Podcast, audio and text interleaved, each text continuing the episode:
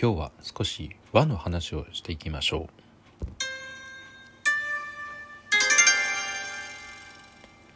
はい皆さんこんにちは。こんばんは。ステファンラジオへようこそ。今日はですね、えー、久しぶり久しぶりの、えー、ラジオ配信となってしまいましたが最後までお聴きください。ではですね今日は和の話ということで、えー、僕はね純の日本人でございます。まあ父も母もまあおじいちゃんもおばあちゃんも皆さん日本に生まれ育った純日本人でございます。でねえっとなんでこんな話をするかっていうと皆さん日本酒はお好きですか？僕はね今34歳になりましたが日本酒に今更ながらハマっております。きっかけはですねえっ、ー、とお酒は本当にねあの以前ずっとまあ若い二十歳前後ぐらいの時はね結構ねあの飲み会は多かったんですけども、うん、やっぱりね、えっと、北海道出身なものでやっぱ今はねあの関東に住んでおりますが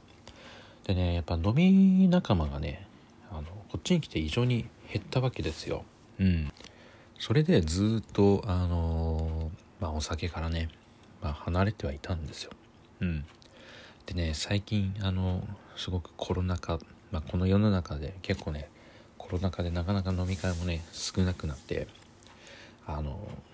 まあいろいろねオンライン飲み会とかリモート飲み会とかっていう言葉がみんな聞くじゃないですか。でね僕もね一応まあハマってるゲームまあフォートナイトにねよく毎日熱中してあのゲームやってるわけですよ。でそこでねあの北海道ねリアル友達ですね。リアル友達とねあのフォートナイトをやるんですが、まあ、この間にねああだこうだこうやっぱ昔話でね非常に盛り上がるわけですよ、うん、でねそこでねみんなあのお酒を飲みながらゲームをやってるわけでやっぱりねそういう話を聞くとねうんやっぱ僕もね飲みたいなっていうことでねまずは最初ビールを飲んだんです。うん。でねビールを飲んだ時にわうまっと思って、まあ、朝日スーパードライなんですけれども、うん、飲んだ時に非常にね美味しく感じてでね二十歳ぐらいの時本当に初めてビールを飲んだ時はすごくただただ苦かったっていうことだったんですが、まあ、非常にね甘みを感じるようになってうん。なんかね本当大人になったなっていう感覚をね、まあ、34歳今更ながら感じてました。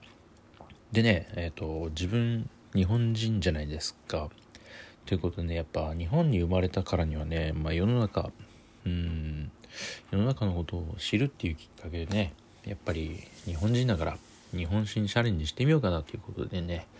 うん日本酒をね冷蔵庫からまあたまたまね瓶でずっとあったんですけど日本酒をね飲んでみたんですよ。そしたらね本当に感動するぐらいねうん飲みやすくてまあそのお酒が良かったのか分かんないですけどうん非常にねお酒飲みやすかったんで、うん、やっぱりね日本酒に今更ながらハマってしまいました。うん。ほんとね34歳でね初めて日本酒をねあの知ると思いませんでした。本当はね実は二十歳前後の頃ね日本酒で嫌な思いがあってもう二度と飲まんと思ってたんですよ。うんまあ記憶もぶっ飛ぶし全然割り酔いして、まあ、あの二日酔いにもなってまあ本当自分壊れちゃうものだなとばっかり思ってたんですよ。うん、でもそれはあくまで若い時の飲み方がいけなかったっていうだけの話でやっぱ大人になってねあのお酒の飲み方っていうのをね理解してねちゃんとあの飲み方を正しくすれば何のこともないただただ美味しい飲み物としてね僕はいただいております。でねやっぱ日本酒もね飲みすぎると良くないので、うん、やっぱ自分でねコントロールして飲んでおります。大体ねコップ1杯2杯ぐらいでね。ちょっとねおちょことかいろいろねおちょこで飲んだら非常にねあの雰囲気が出るんですけどまあさすがにねあのおちょこなかったんであのコップであのガバガバねついで飲んではいるんですけどうん。やっぱコップで注いだ方がね割と量はねコントロールしやすいですね。うん。おチョコで飲むとねガバガバガバガバ進んじゃってねなかなか止めらんなくなっちゃう、うん。まあ、コップもね同じようなもんなんですけどコップでね注いでガバガバ飲んじゃってあっという間になくなったっつったらねまた奥さんに怒られるんでね。あの飲む量はね非常にコントロールしながら今後もね日本酒を続けていきたいなと思っております。はい。でねやっぱ日本酒をね、うんまあ、知ったっていうきっかけがあっていろいろね試してみたんですけどあのねみんなにね教えてもらいました。うんまあ美味しい日本酒はどんな感じですかとか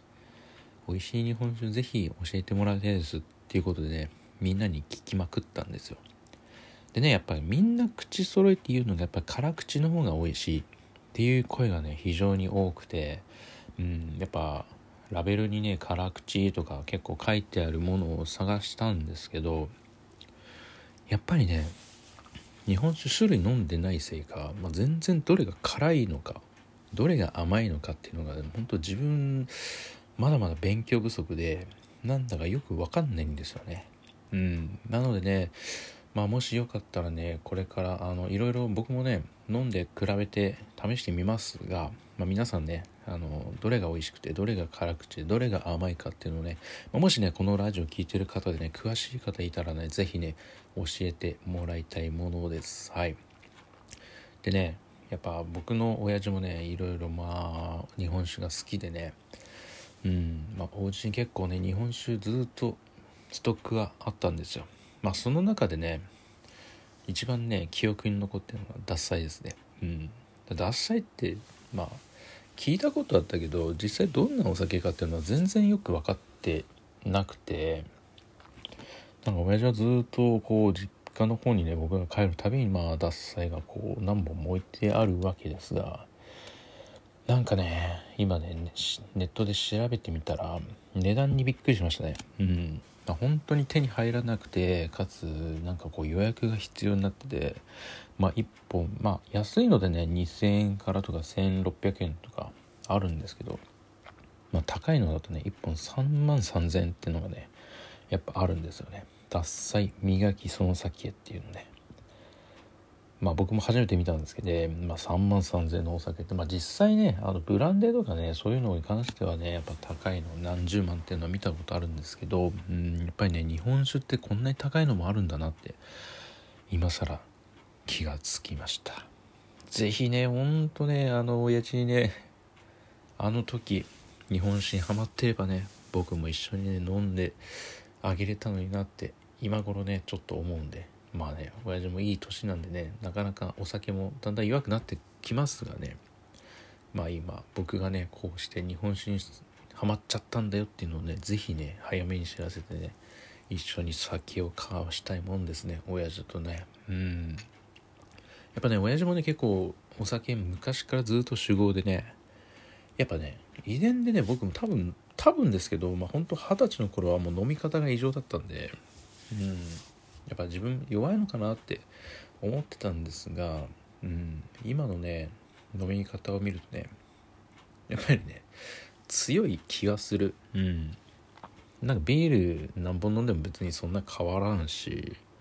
日本酒ちょべちょべちょべちょべ飲んでますけど、まあ、コップで何杯飲んでもそんな変わらんしということでねあの今更ながらね最近強いなって感じました。うん。なんでねこれからねいろいろなね日本酒を知ってねほんとなんだろう。まあちょっとね日本酒っていろいろ漢字で書いててなんか日本酒語っちゃうともうおじさんのね仲間入り。